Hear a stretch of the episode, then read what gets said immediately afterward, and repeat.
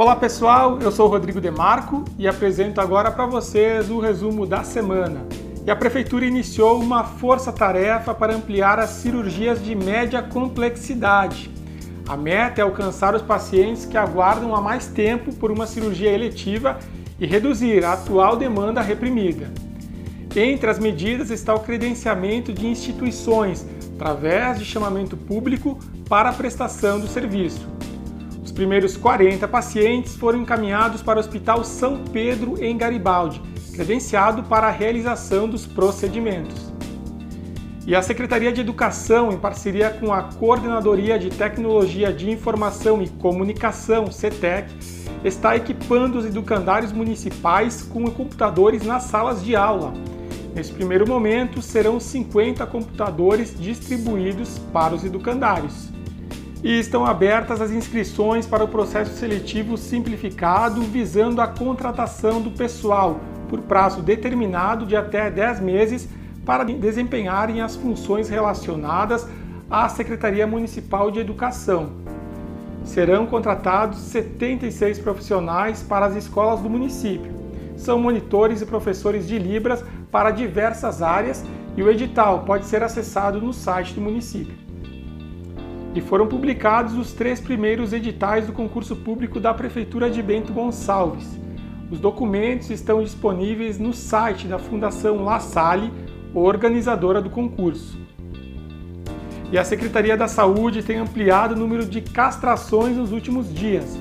A ampliação do serviço faz parte da reestruturação do setor do bem-estar animal de Bento Gonçalves Diariamente tem sido realizada uma média de 40 castrações e em torno de 250 por semana. E os agentes de endemias têm realizado um trabalho intenso no combate ao mosquito Aedes aegypti. Os espaços públicos, residências, empresas, dentre outros locais com possíveis criadouros, têm sido o foco dos agentes, que realizam aproximadamente mil visitas semanais. Somente neste ano já foram detectados 51 focos do mosquito. O número é considerado elevado, já que ao longo de todo o ano de 2021 foram encontrados 76 focos. E desde o dia 7 de março, em parceria com a Faculdade Cenecista, a Secretaria de Esportes e Desenvolvimento Social está oportunizando o curso de garçom e camareira.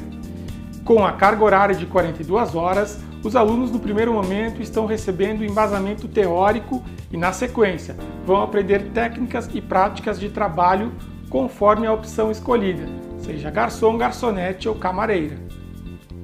E neste domingo inicia um dos momentos mais doces do município. Será o primeiro dia da Doce Páscoa, que segue com a programação até 1 de maio. A tarde promete ser de muita alegria e diversão para a criançada e toda a família, já que ocorre a chegada tão esperada do Coelho da Páscoa e show infantil. A abertura oficial do evento ocorre às 17 horas na Via Delvino. E confira estas e outras informações em www.bentogoncalves.atende.net ou nas nossas redes sociais em arroba Prefeitura Bento. Até a próxima!